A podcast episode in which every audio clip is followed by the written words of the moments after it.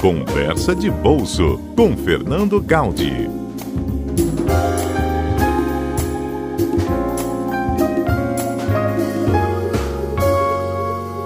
Essa semana não tem como falar de outro assunto que não seja a queda na taxa Selic. A taxa básica da economia brasileira sofreu uma queda maior do que o esperado pelo mercado e passou de 3,75% ao ano para 3% ao ano, a menor taxa da história da Selic. Essa redução da Selic ela traz importantes consequências para o mercado financeiro de uma maneira geral e para os investimentos de uma maneira específica. E o que surpreendeu muito o mercado foi não somente a queda, mas mais a intensidade e a sinalização que o Copom, que é o Comitê de Política Monetária do Banco Central, é, deu é, ao, ao, ao, de alguma maneira sinalizar que na próxima reunião que deve acontecer em junho é, vai haver possivelmente uma nova queda e provavelmente uma queda num patamar similar a esta última, ou seja, cairia mais 0,75 pontos percentuais, fazendo com que a Selic chegasse em 2,25% ao ano. Queda na Selic traz alguns efeitos imediatos para o mercado. Primeiramente, os investimentos de renda fixa principalmente aqueles investimentos que são atrelados à, à, Selic ou ao CDI, eles imediatamente passam a ter uma menor rentabilidade. Que, que investimentos, que produtos são esses? CDBs, poupança que rende 70% da Selic, então significa que a poupança a partir de agora vai render 2,10% ao ano, contra uma inflação esperada de 2% ao ano.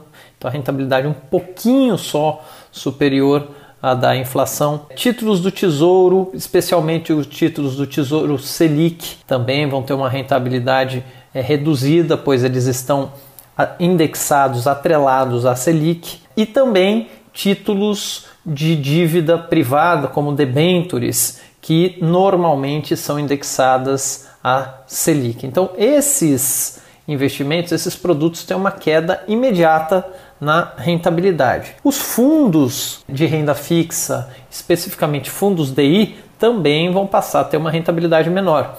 E aí, nesse contexto, é muito importante que vocês fiquem atentos à taxa de administração desses fundos. Por quê? Porque muitos desses fundos foram constituídos quando a taxa Selic era alta aqui no mercado brasileiro e, portanto, muitos deles tinham taxa de administração altas, às vezes superiores a 1%.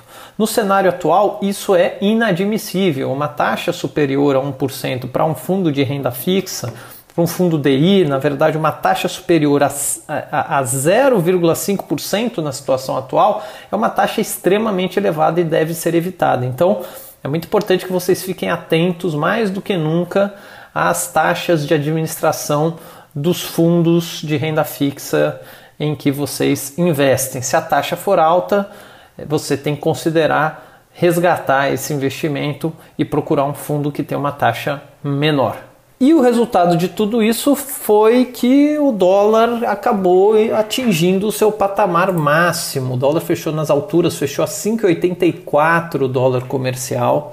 O dólar turismo passou aí é, a ser negociado por volta de 6,40.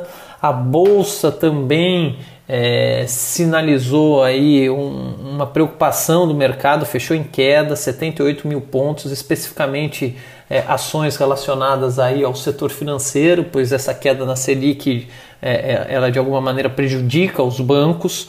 Então é, não é momento de se pensar em investir em bolsa. Algumas pessoas, pessoas podem achar, não, é o momento de entrar na bolsa. A bolsa Nesse momento, investimento em ações é um investimento mais arriscado do que o normal. Portanto, esse é o momento que as pessoas, né, nós devemos é, privilegiar investimentos que tenham alta liquidez por conta das incertezas. Então, você pode querer sacar, resgatar o seu recurso no curto prazo. Esse recurso tem que estar disponível. Esse é um ponto importante. E também devemos ficar muito atentos a quaisquer taxas, taxa de administração no caso, no caso de fundos, taxa de custódia no caso de é, títulos do tesouro e quaisquer outros tipos de taxas que tenham nos nossos investimentos, porque agora qualquer percentual faz muita diferença. Temos que nos acostumar também com esse novo ambiente de juros muito abaixo daquilo que era o esperado. Por hoje é isso, amigos e amigas do Conversa de Bolso. Um abraço a todos vocês. Fernando Gaudi para CBN Vitória.